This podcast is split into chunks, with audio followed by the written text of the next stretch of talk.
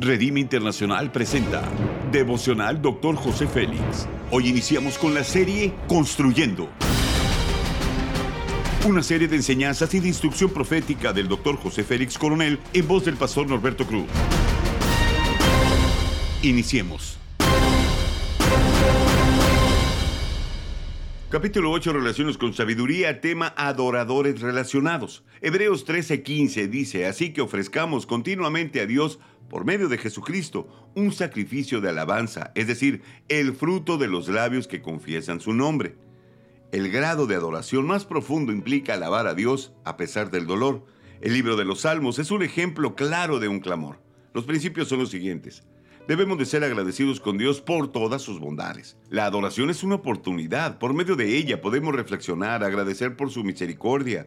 No existe tiempo ni espacio para hacerlo. La adoración se convierte en nuestra prioridad y estilo de vida. Podemos alabarlo por sus obras poderosas, las maravillas que ha creado y las obras de gracia que hace en nuestras vidas. El sacrificio de alabanza significa hacerlo en todo tiempo. Traerá buenos resultados en nuestras vidas.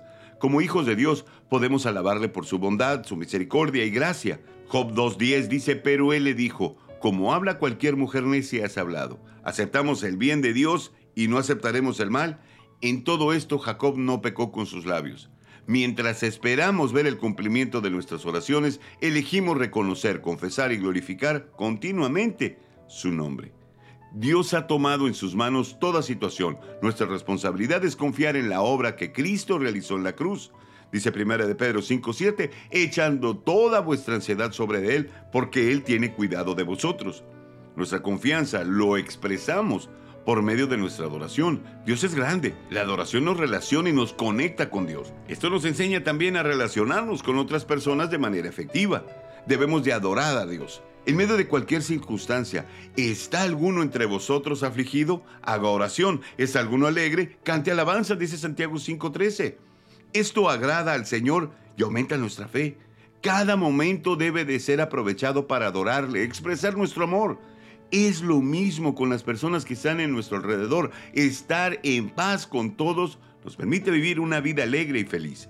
La aplicación es la siguiente. La adoración debe de ser en todo tiempo, aún en medio del dolor y momentos difíciles.